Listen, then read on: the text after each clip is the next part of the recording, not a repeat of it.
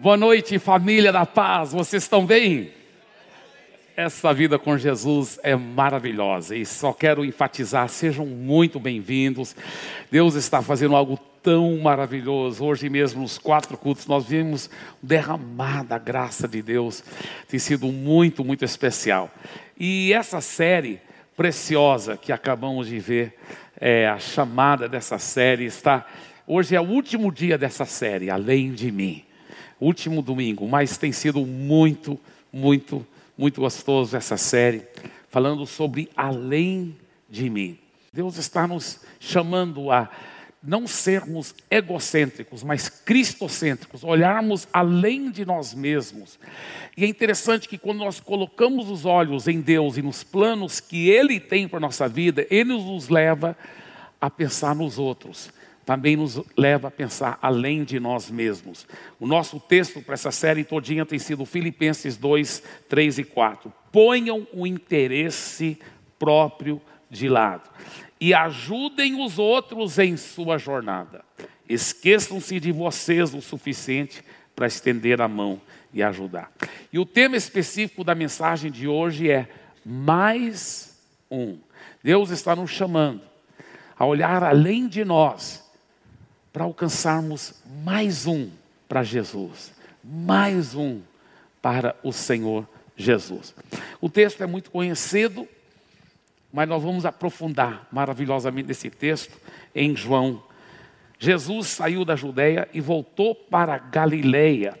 No caminho ele tinha de passar pela região de Samaria. Por que, que diz que ele tinha de passar para Samaria? Veja bem, da Judéia até Galiléia, se passar por Samaria, era uma viagem a pé, como Jesus está vindo a pé, de mais ou menos três dias no ritmo de viagem, tá? Só que os judeus sempre demoravam muito mais do que isso para chegar na Galiléia. Sabe por quê? Porque eles não passavam por Samaria. Eles tinham um preconceito muito grande contra os samaritanos. Então, eles faziam um contorno ao redor de Samaria. Eles atravessaram, atravessavam o Rio Jordão, subiam pela, pela costa é, leste, ao leste do Jordão, para depois voltar para Galiléia. Isso ocupava pelo menos mais dois dias na viagem. Então, os judeus, para ir a pé, para chegar da Judéia para Galiléia, demoravam muitas vezes cinco, seis dias para chegar lá. Mas Jesus não tinha preconceito contra os samaritanos. Então, Jesus falou: não, o caminho mais perto é esse, vamos passar por esse. Mas eu creio que não foi só por isso que a Bíblia diz que ele tinha que passar por Samaria. É porque Jesus queria também que os samaritanos conhecessem a palavra de Deus.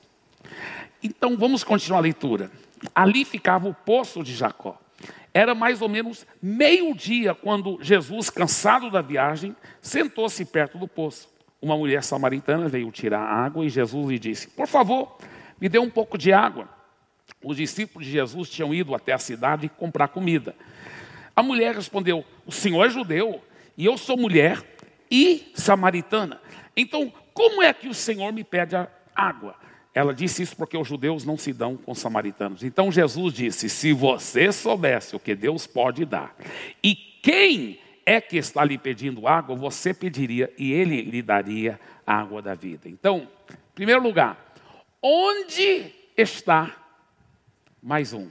Onde está essa pessoa que Jesus quer alcançar através de você? Onde está mais um? Em primeiro lugar, esse mais um que Jesus quer alcançar através de você está entre os que sofrem. Entre os que sofrem. Essa mulher era uma sofredora.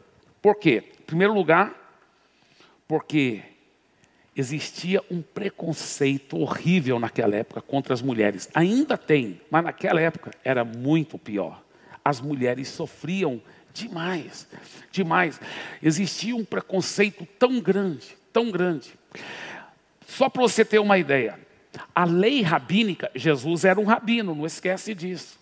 A lei rabínica dizia o seguinte: que o rabino não podia nem falar em público com mulher nenhuma, nenhuma mulher.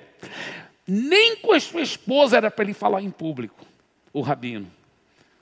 Imagina, nem com a esposa dele. Era muito preconceito contra a mulher. Mas ela não sofria só por ser mulher e o preconceito contra a mulher. Ela sofria também por ser samaritana. Tinha um preconceito tão grande contra os samaritanos. Deixa eu explicar. Quem eram os samaritanos?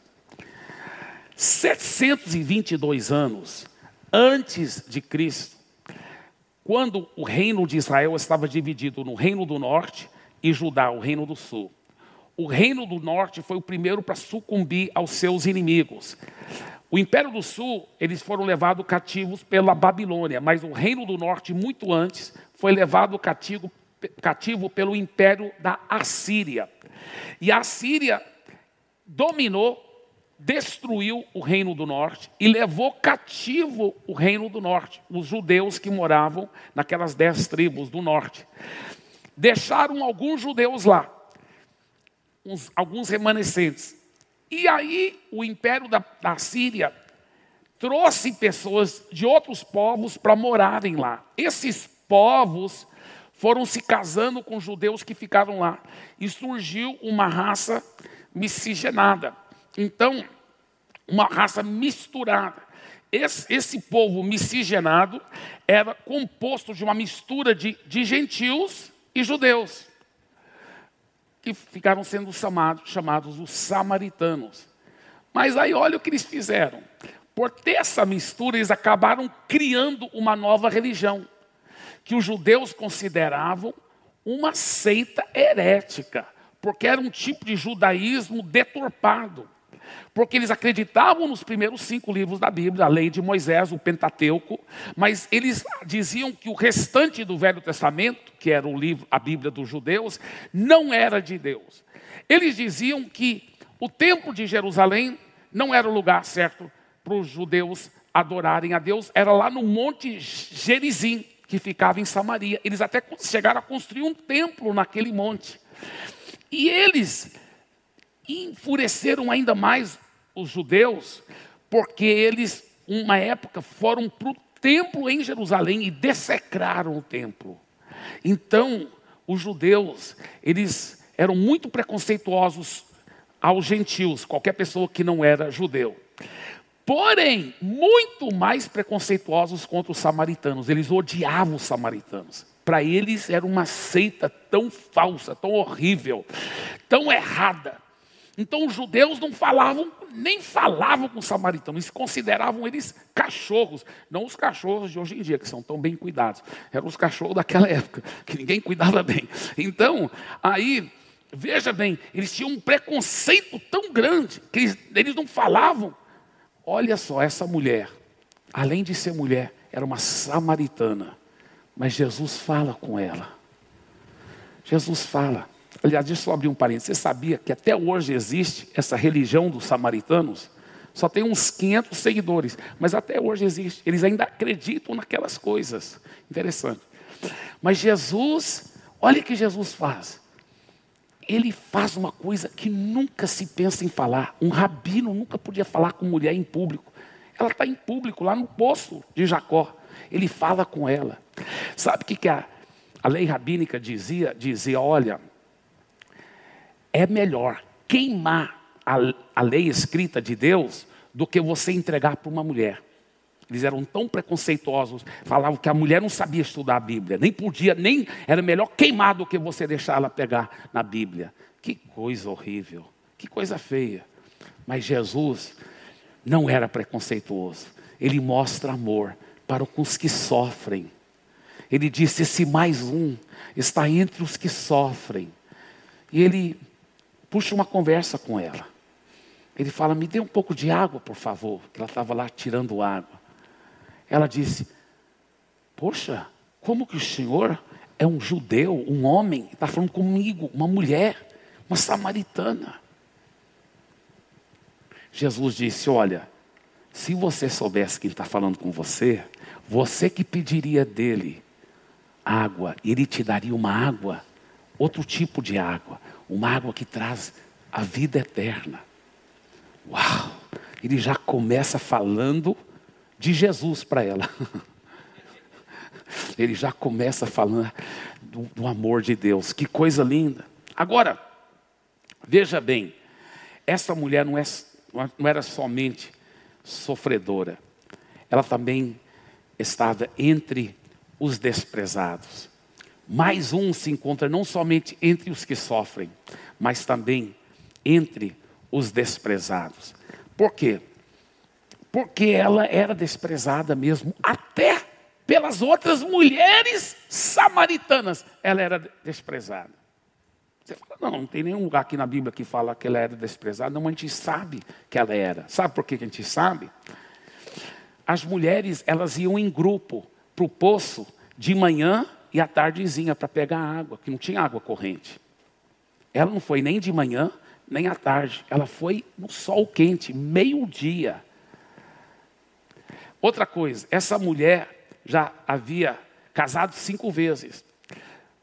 A pessoa, naquela época, naquela época, os samaritanos toleravam divórcio até segunda. Terceira vez em diante, a pessoa já era mal vista. Mas ela já tinha sido casada cinco vezes. E tem mais, o homem com quem ela estava morando agora, nem marido dela não era. Então ela se sentia muito desprezada. Outra coisa curiosa é que lá na cidade onde ela morava, tinha um poço, lá mesmo, onde as mulheres iam de manhã e à tardezinha. Mas ela não foi para aquele poço. Ela foi para o poço que é mais do que um quilômetro de distância, o poço de Jacó, onde Jesus estava. Por que, que ela saiu da cidade mais do que um quilômetro para pegar água? Porque ela já havia se sentido muitas vezes muito desprezada pelas outras mulheres. Poxa, uma mulher samaritana, desprezada pelas outras. Mas Jesus fala com ela. Jesus fala com amor, Jesus fala com carinho. Mas ela não é somente entre os que sofrem, entre os desprezados, mas ela também era uma pecadora. Ao ponto que esse mais um que você quer encontrar para Jesus, você sempre vai encontrar, sabe aonde? Entre os pecadores. Entre os pecadores. Interessante que na medida que eles estavam conversando, que Jesus falou assim: ó, oh, se você soubesse quem está falando com você, você que, você que pediria a água dele, ele te daria uma outra água, água que traz vida eterna. Ela olha para ele, ela diz: o senhor não tem nem balde nem corda para pegar água aqui. E o senhor está dizendo que o senhor é maior do que nosso pai Jacó, que, que fez esse poço? Jesus disse: Olha, se você beber dessa água desse poço, você vai voltar a ter sede. Mas a água que eu dou para você é outro tipo de água. Ela, se você tomar dessa água, você nunca mais volta a ter sede. Ela não acredita nele. Ela fala: Ah, então me dê dessa água para eu não precisar de ficar voltando aqui para pegar água. Jesus falou sim. Tudo bem, eu vou te dar, mas primeiro vai e chama seu marido, vem aqui. Ela, eu não tenho marido. Jesus falou: agora você falou uma verdade. Você já teve cinco maridos, mas o homem com quem você vive não é seu marido. ela toma um susto, ela falou: Eu vejo que o senhor é profeta. O senhor é profeta. Aí ela ficou tudo espiritual, né?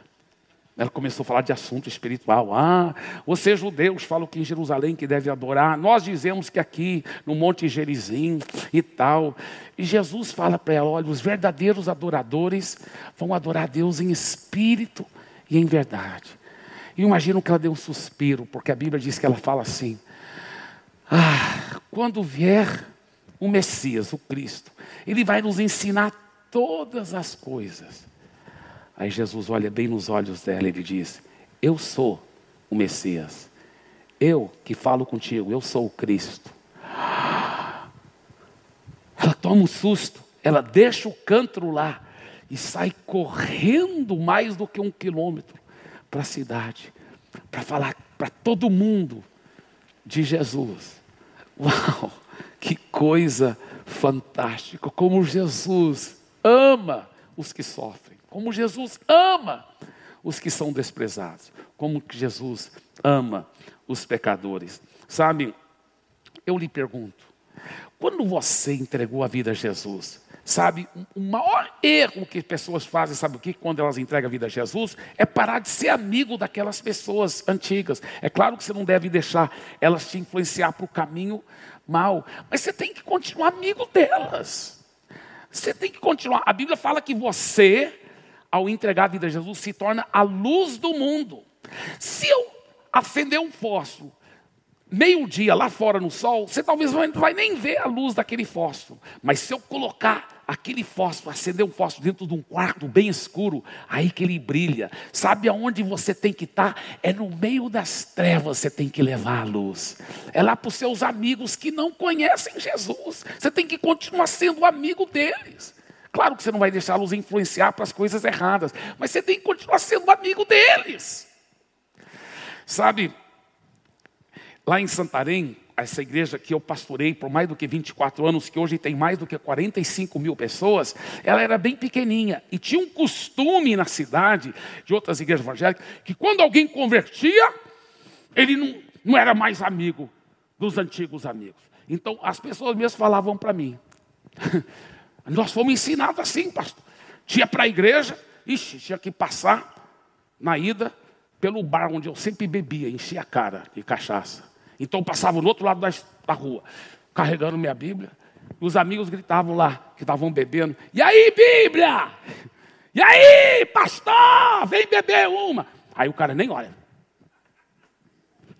E eu falava para eles: não, não faça isso. Quando eles te chamarem, vai lá, dê um abraço. Mas, pastor, estão gozando de mim. Eu sei que estão gozando. Mas lá no fundo eles têm fome de algo mais. Vai lá, vai lá, atravessa a rua, vai, abraça, falou, oh, tudo bem, queridos? Eles vão dizer, bebe aí. Ô, oh, cara, eu tenho uma coisa bem melhor para você. Bem melhor. Convide eles também para a igreja. Seja amigo, seja amoroso. Você é a luz do mundo. Você tem que ir aonde está as trevas. Veja bem, a Bíblia fala também: você não é somente a luz do mundo. Você é o sal da terra. Agora, engraçado, por que, que ele diz luz do mundo e por que, não diz sal do mundo? Ele diz sal da terra. Já pensou nisso? Luz do mundo e sal da terra. Por que, que não disse sal do mundo também? Sabe por quê? Os judeus, quando estavam saindo de, de, do Egito, dois milhões acampados no deserto. Você já pensou onde eles usavam banheiro? Não tinha banheiro químico também, não. O que, que eles faziam? Eles saíam do arraial, eles eram muito higiênicos, saíam do arraial, longe de todo mundo, cavavam um buraco, faziam necessidades fisiológicas lá, aí eles jogavam um pouquinho de sal em cima das fezes e depois enterrava. Por que aquele pouquinho de sal? Porque o sal matava as bactérias. Uma vez eu estava lá em Fortaleza falando sobre isso, aí depois o doutor João Neto, o Marcelo conhece, é um médico lá da nossa igreja, e o doutor João Neto chegou para mim e falou: Pastor Eibe, é verdade que o sal mata bactérias. Por exemplo, quando alguém está com uma infecção na garganta, você vai gargarejar com água morna e sal e mata as bactérias mesmo. Ele falou: Você sabe por que, que o sal mata as bactérias, pastor Eibe? Eu falei: Por que, doutor? Ele falou: O seguinte, a molécula do sal encosta na molécula da bactéria e ela mata a molécula da bactéria através da desidratação. Ela desidrata a molécula da bactéria. Interessante. Impressionante isso. Deixa eu falar uma coisa aqui. Jesus disse: Você é o sal da terra. Se o sal tiver tudo junto só, nunca vai matar bactérias. Sabe o que ele está dizendo? Ele está dizendo que é para você ir para a parte mais podre da sociedade e influenciar e transformar a fibra moral da cultura, da sociedade. É para você encostar nos mais rejeitados, nos mais desprezados, nos mais pecadores e trazer o amor e a transformação de Jesus. Amém? Não é forte isso? Não é lindo? Aleluia. Agora, tem também, em segundo lugar, a colheita invisível aqui nessa história. Eu estava conversando com a equipe criativa sobre algumas coisas que eu estava querendo compartilhar, e o Weston que teve essa ideia, né, da, da colheita invisível, essa expressão, colheita invisível. Por que colheita invisível? Porque eu estava explicando para eles uma coisa muito interessante que nós vemos nesse texto. Veja bem, leia comigo aqui. Veja bem, naquele momento chegaram os discípulos de Jesus e se admiraram ao vê-lo falando com uma mulher. Meu Deus! Mas nenhum deles perguntou: o que você está querendo? Por que o Senhor está falando com ela? Quando a mulher, quanto a mulher, ela saiu correndo, deixou o seu canto e foi à cidade e disse ao povo: Venham comigo e vejam um homem que me disse tudo o que eu já fiz. Não seria ele por acaso o Cristo? Então saíram da cidade e foram até onde Jesus estava. Enquanto isso, os discípulos pediam a Jesus, dizendo: Mestre, coma. Mas ele lhes disse: Tenho para comer uma comida que vocês não conhecem. Então os discípulos começaram a dizer entre si: será que alguém lhe trouxe algo para comer? Será que foi aquela mulher? Jesus lhes declarou: a minha comida consiste em fazer a vontade daquele que me enviou e realizar a sua obra. Diga, sua obra. Isso é muito profundo. Vocês não dizem que ainda faltam quatro meses, que ainda faltam quatro meses até a colheita? Eu, porém, lhes digo: levantem os olhos e vejam. Acordam, discípulos, levantem os olhos e vejam os campos, pois estão maduros para a colheita. Qual é por que, que isso aqui está assim acontecendo? É o seguinte, olha só, gente. Jesus ficou fora da cidade, lá no poço. Uma pessoa que foi e Jesus falou de Jesus para ela. Os discípulos estavam lá na cidade comprando, foram para a feira talvez comprar umas verduras, algumas coisas, foram para outro lugar. Eles encontraram tantos samaritanos e tudo indica que eles não falaram para nenhum de Jesus. Era para eles terem falado, gente, o Rei dos Reis, o Salvador do mundo, Ele está aqui. Venham ver, venham ver. Não, sabe por quê? Estavam com muita fome. Ai, vamos, comer, vamos preparar a refeição. Compre, hum, eles salivando já na boca. Hum, compra lá também, Pedro, compra aquilo. Hum, compra, compra isso também, compra. Então, com fome, com fome. E atropelando as pessoas e nem ligando para as pessoas. Já pensou nisso? Pessoas que você encontra no dia a dia, que estão indo para a perdição eterna, e eu e você nem enxergamos. É uma colheita invisível. E Jesus disse para os discípulos: Ei, Acorda, acorda, vamos lá, gente. O campo está maduro e vocês não estão vendo tanta gente para a gente ganhar para o reino de Deus e vocês não estão vendo nenhuma dessas pessoas. Ah, come, mestre, come. Ele falou: Olha, eu tenho outra comida. Eu, sabe qual é a minha comida? Sabe o que, que eu gosto de você? Sabe que, o que me traz prazer? É realizar a obra, a obra daquele. Eu vou te falar, por que, que nós não estamos enxergando mais um? Que muitas vezes está na nossa frente, lá naquela padaria onde você compra pão. Você já convidou aquela pessoa para a igreja? Lá, aquele seu colega de universidade, você já falou de Jesus para ele? Aquele seu colega de trabalho? Aquelas pessoas que a gente vê toda hora que estão indo direto para a perdição eterna. E nós não temos feito nada. Vou te falar por que, que essa colheita tem sido invisível para nós. Por que, que nós não temos enxergado mais um? Sabe por quê? Porque nós estamos com muita fome pelas coisas erradas. Muita fome para chegar em casa, muita fome para o Netflix, muita fome para as outras coisas. E não com fome de fazer a vontade de Deus. Não com fome de fazer a vontade de Deus, de ganhar vidas eternas para Jesus. Ah, sabe, tantas pessoas preciosas ao redor de nós. E quantas vezes somos tão cegos, tão cegos para essa colheita, que até fazemos orações ridículas, igual aquela mulher que chegou para o pastor: Pastor, ore por mim, pastor. Por quê? Porque para Deus me dar outro emprego. Por quê? Porque no emprego que eu estou, pastor, é só gente incrédula, pastor. Só gente incrédula. E eu não aguento. Eu chego depois do final de semana, aquela mensagem ungida e tal, aquela benção. Aí eu chego lá, pastor, na segunda-feira de manhã. Ai, aí toda aquela unção que eu tinha vai tudo embora. Sabe por quê, pastor? O patrão é dos macumbeiros do bravo dos bravos. Mas ele invoca muito demônio lá. Eu chego lá, está tudo defumado. É uma opressão, pastor. Opressão. Eu entro lá, pastor. Ela está esquecendo. Quem que mora dentro dela? É Jesus. Sabe o que, que o pastor falou para ela? Não, agora que eu vou orar para você não ter outro emprego. Porque se Jesus te colocou lá, é para você ganhar todas aquelas pessoas para Ele. Só depois de todo mundo lá converter, aí eu oro para você ter outro emprego, para você poder ganhar outras pessoas por Jesus. Amém? Não, minha irmã, você deve estar tão cheia, tão cheia de Jesus, tão ungida.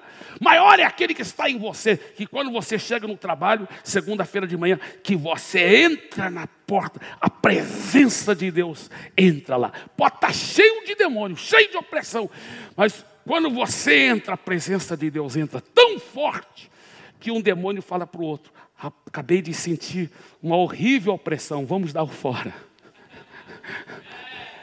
Amém? Sabe por quê?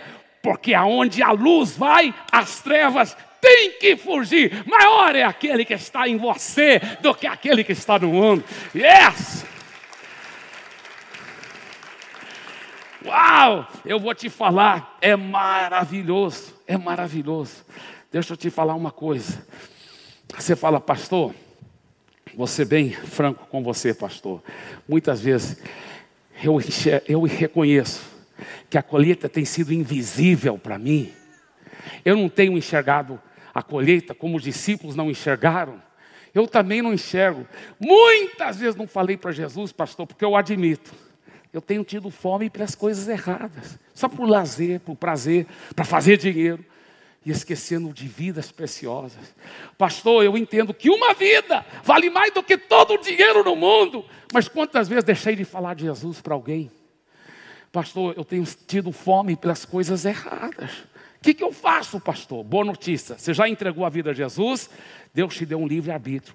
Você pode escolher a induzir o seu coração para ter fome pelas coisas certas. Você pode escolher falar a partir de hoje, eu vou começar a pensar no meu próximo, além de mim. Eu vou começar a pensar no próximo.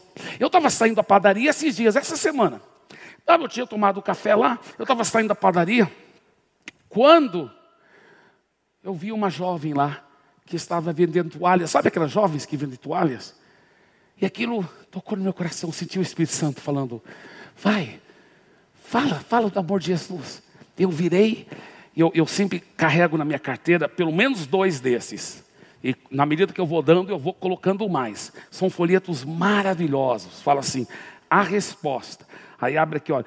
Qual que seja seu, qualquer que seja seu problema, solidão, sexo, culpa, suicídio, medo, angústia, vida depois da morte, propósito de vida, etc, etc, etc. Existe uma resposta, abre aqui. Deus ama você, Ele tem um plano para a sua vida. Então, por que, que as pessoas experimentam, não experimentam essa vida com Deus? Aí abre aqui. Sabe por quê? Porque o pecado separa o homem de Deus. E ele vai abrindo, vai explicando, vai explicando, olha aqui, e forma uma cruz, olha só que lindo. É fantástico esse folheto. Então, nós vamos arranjar muitas para todos vocês, tá? Fique tranquilo. Então, é, e aí eu sempre carrego na minha carteira isso aqui, e eu carrego na minha carteira é, o endereço, da, aqueles cartões que a gente tem com o endereço da igreja e também os, os, horários dos quatro cultos. Só que hoje, no primeiro culto, já acabou todos que estavam aí. Eu acho que todo mundo já levou depois do primeiro culto. Então, os jovens ainda colocaram isso que eles fizeram também que essa viagem vai mudar a sua vida. Tem um QR Code, onde tem um vídeo onde eu falo de Jesus. É bem legal. Mas nós vamos arranjar mais cartões, fique tranquilo, tá bem? Mas eu gosto, sabe por quê? Porque às vezes, como que eu vou falar? Uma jovem lá vendendo é, é, toalha, mas sabe o que eu achei?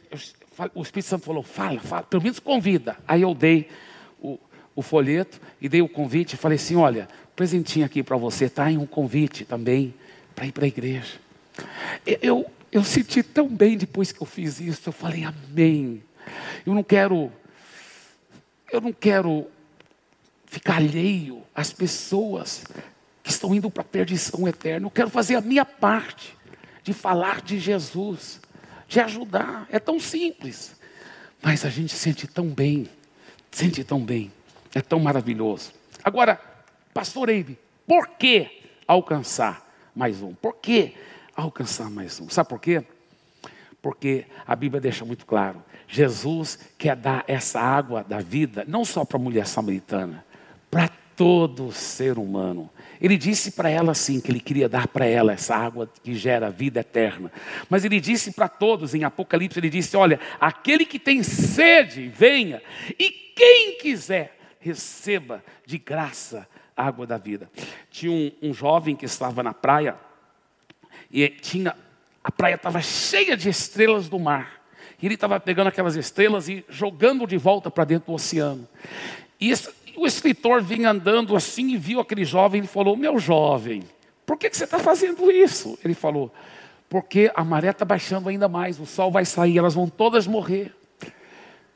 Ele falou: Eu entendo, meu jovem, mas olha as praias, olha lá na frente, tá milhares de estrelas do mar, tanta. Você nunca vai conseguir salvar todas. Que diferença faz você fazer o que você está fazendo? Naquele momento ele, ele, tinha acabado de apanhar uma estrela do mar e falou: Está vendo essa aqui? Jogou no mar e falou: Para ela faz toda a diferença. Toda a diferença. Mais uma vida. Mais uma vida quando você alcança alguém para Jesus, para a vida eterna. Para o resto da eternidade, aquela pessoa vai falar obrigado. Obrigado por ter falado de Jesus. Obrigado por ter me convidado para ouvir a palavra de Deus. Uau, é tão precioso, tão importante. Jesus disse claramente na sua palavra que ele não quer que nenhum pereça, mas que todos cheguem ao arrependimento. Olha o que ele diz em Ezequiel 3, 18, 19. Isso é Deus falando. Quando eu disser ao perverso, certamente morrerás. E tu, tu que me conheces, não o avisares e nada disseres para o advertir do seu mau caminho, para lhe salvar a vida, esse perverso morrerá na sua iniquidade, mas o seu sangue da tua mão o requererei. Mas se avisares o perverso, e ele não se converter da sua maldade, do seu caminho perverso, ele morrerá na sua iniquidade. Mas tu salvaste a tua alma. Pastor Eibe, então, como alcançar mais um? Primeiro segredo, seja proativo. Seja proativo. Sabe, é, é, nós temos que tomar uma decisão eu, eu comecei a falar para mim mesmo: olha, eu nunca mais vou permitir esse negócio na minha vida. Eu vou começar a ser proativo, vou falar de Jesus para as pessoas, vou criar coragem. Então, seja no elevador, no apartamento, quantas vezes. Eu já estou tô, eu tô falando, e está sendo tão gostoso, está sendo tão legal. Ontem mesmo eu encontrei com o pastor Harold Walker, aí no, no shopping Anália Franco. Depois de ter uma maravilhosa reunião com ele, despedi, eu estava voltando para o estacionamento do shopping. E eu falei, Espírito Santo, me ajuda a poder comunicar com alguém aí do seu amor. E eu fui olhando, fui olhando, eu vi um homem e uma mulher andando assim, e eu estava aqui atrás, e o Espírito Santo falou, fala com eles. Só que eu estava atrás deles. Aí eu, eu fiz a volta assim para chegar de frente. Criei coragem, cheguei na frente. E eu já tinha tirado também, né? Tanto o convite da igreja como o folheto. E falei: olha aqui, um presentinho para vocês e tudo. E eu, e tal, eles, ah, muito obrigado, aquela coisa toda, tal. Depois eu fui embora e eu pensei comigo mesmo: será que vai ter efeito? Será que eles vão aceitar meu convite? Será que eles vão ler o folheto? Será que vai transformar a vida deles? Eu não sei. Eu não sei se teve efeito na vida deles. Mas uma coisa eu sei. Teve um efeito tão grande na minha vida. Quando eu, eu saí de lá, irmãos, é, é, Deus é minha testemunha. Eu senti uma alegria difícil de explicar. Eu senti a alegria que um peixe tem quando está no mar aberto, que um pássaro tem ao voar, porque nós fomos feitos para isso. A única razão que Deus te deixou aqui na terra e não te levou já para o céu, porque o céu é muito melhor. Ele só te deixou aqui na terra por uma razão: para você alcançar mais vidas para Ele. Para você alcançar mais vidas para Ele. Segundo lugar, seja amoroso. Seja amoroso. Sabe, é, a Bíblia fala que as pessoas estão dormindo o sono da morte espiritual. E elas nem estão percebendo, é como se elas estivessem dormindo um sono de morte espiritual. E elas estão indo em direção há um enorme abismo. Então você tem que ser proativo e falar: cuidado, tem um abismo pela frente, a perdição eterna. Acorda, se desperta e Cristo te salvará. Mas como que é a melhor maneira de acordar alguém? Você já foi acordado com muito barulho, de uma forma com falta de amor, tipo assim, acorda, seu preguiçoso, bateram na panela, acorda. É horrível acordar assim, não é verdade? A melhor maneira de se acordar é como algumas vezes minha esposa já me acordou. Algumas vezes ela já me acordou assim. Tipo assim, ó, vamos supor, porque normalmente eu levanto bem cedo, mas às vezes é uma manhã que eu vou dormir um pouco mais para recuperar um sono, falar, amor, me acorda a tal hora. Tá, tudo bem. Aí ela vai me acordar, ela já me acordou assim, passando a mão em mim, me beijando. Imagina acordando assim, ela me beijando e, e outras coisas que não vou falar aqui. É tão gostoso acordar assim. Nossa, é tão gostoso. Não, olha, você quer ajudar, despertar alguém? É com amor. Vai com amor, vai com carinho, vai com amor. Fala de Jesus com amor. Então, primeiro, seja proativo. Segundo, seja amoroso. Terceiro, não fale contra. Não seja do contra. Ó, oh, você sabia que isso é pecado? Você sabia como o sexualismo é pecado? Você sabia que transar com sua namorada antes de casar é pecado? Isso é pecado. Idolatria é pecado, isso é pecado, pecado, pecado. Tem gente que é só do contra, tudo contra, do contra. Tudo é do contra, tudo é do contra. Até quando ele vai dirigir, ele entra na contramão. Se quiser tocar instrumento, é o contrabaixo. E quando vai para o restaurante, ele encomenda contra filé. É tudo do contra. Não, não não fale contra, fale a favor de Jesus. Fale a favor de Jesus. Fale a favor. Tem uma ilustração que eu conto muito do menino, do menino que estava com pirulito. O pirulito tinha caído no chão, tinha grudado umas, uns grãos de terra, de areia no pirulito, e até uma formiga morta estava grudada lá. Mas ele lambendo aqui. Aí a pessoa fala: tira isso! Joga isso fora, menino. Ele, não, não, não, meu pirulito. Ah. Porque é o único pirulito que o coitadinho tem. Você quer tirar da, da mão dele, não seja do contra. Sabe o que, que você faz? Pega uma caixa de pirulito novo e dá para ele. Na hora ele joga o velho fora.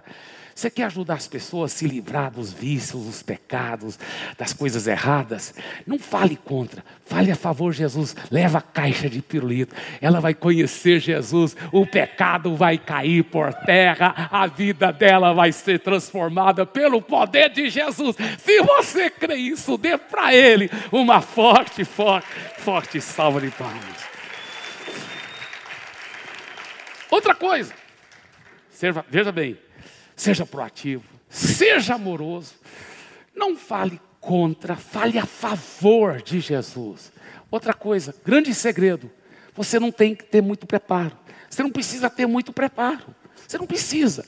Não acredite essa mentira do diabo. Ah, pastor, porque eu não estou bem preparado. Não, não, não.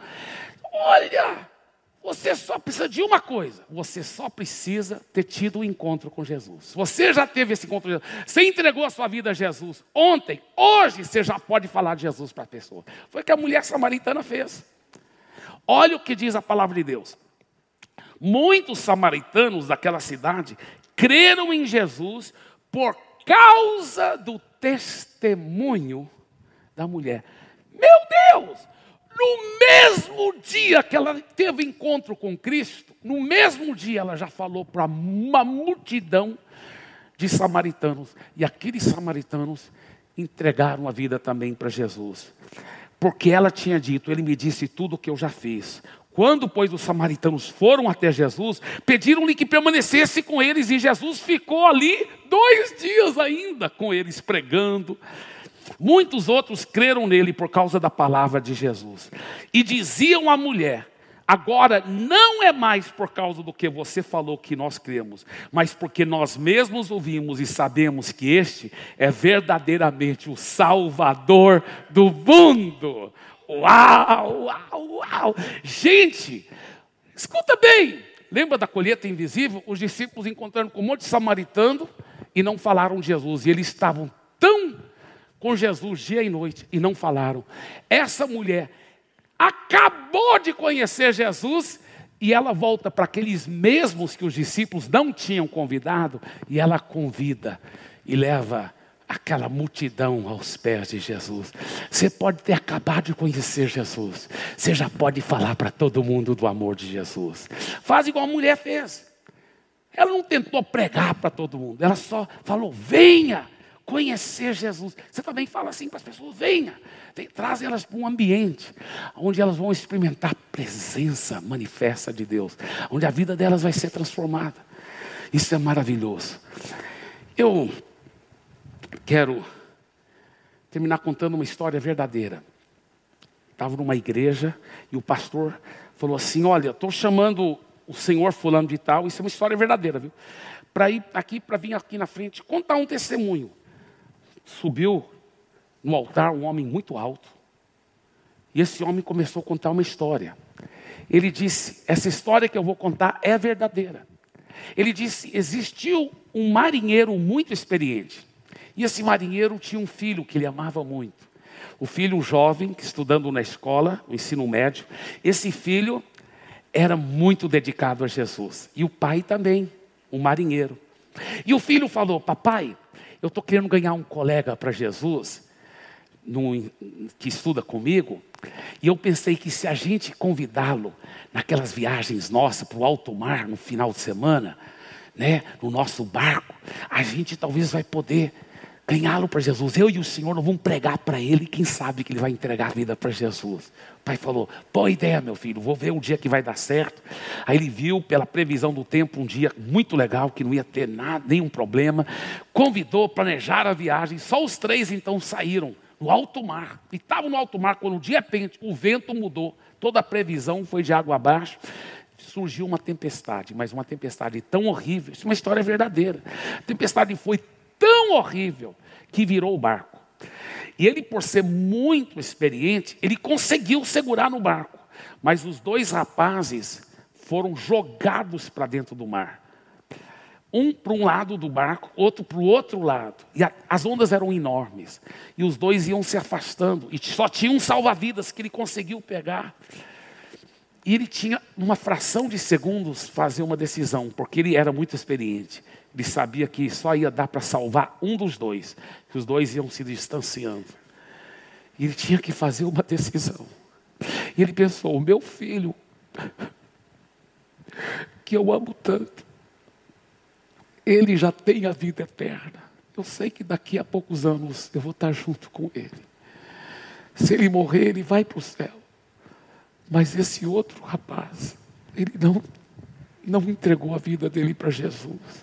Se ele morrer, ele vai para perdição eterna, sofrimento eterno. Eu já sei o que, que meu filho ia querer que eu faça. Então ele jogou salva-vidas para o outro rapaz e salvou outro rapaz. Mas infelizmente o filho dele, naquele dia, morreu afogado. Quando esse senhor alto estava contando essa história desse marinheiro, o pastor que estava sentado na audiência, ele ouviu gente comentando assim: ah, essa história não pode ser verdadeira, o pai nunca faria isso. Então, o pastor subiu no altar rapidamente, colocou a mão aqui no ombro do, daquele senhor, ele falou: gente, essa história é verdadeira sim. Nessa história, Sabe quem é o marinheiro experiente? Foi esse próprio amigo meu aqui. Ele que foi. Ele que foi esse homem. E depois que ele salvou aquele rapaz, esse marinheiro experiente, esse homem aqui, que ganhou aquele rapaz para Jesus. E sabe quem é aquele rapaz? Sou eu, o seu pastor. Este homem entregou a vida do filho dele para me salvar. Para me salvar. Eu quero terminar com um pequeno clipe muito conhecido, mas muito forte. É uma história verdadeira também. Esse clipe é do, do filme A Lista de Schindler. Nela, o Schindler, que salvou mais do que mil judeus. Por quê? Porque ele pagava dinheiro caro, subornando os soldados nazistas, para os soldados nazistas permitirem o judeu, em vez de ser levado para o campo de concentração, para as câmaras de gás, para serem, para trabalharem na fábrica dele. E então a fábrica dele, que era para estar produzindo muito, era só um pretexto para salvar muitos judeus. Ele gastou muito dinheiro, salvando mais do que mil judeus, subornando muito os guardas nazistas. Só que no final, ele pensa: eu poderia ter sacrificado mais do meu dinheiro. Eu joguei tanto dinheiro fora, eu poderia ter salvo mais vidas. É uma história verdadeira, por sinal. Pai querido, faça essa obra profunda em cada uma das nossas vidas. Faça essa obra profunda. Pai, que nós não possamos ser como os discípulos foram, alheios.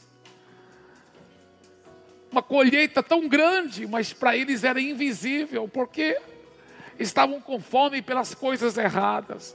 Nos perdoe, Senhor, às vezes que nós estamos com fome pelas coisas erradas, e não para a Sua obra, não para as vidas preciosas que estão precisando do Teu amor, do Teu amor.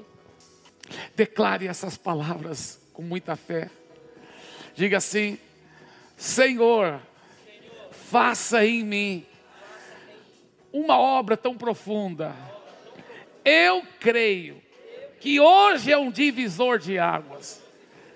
Que em teu nome, com coragem, com, com, com ousadia, eu vou sim falar de, de Jesus para as pessoas.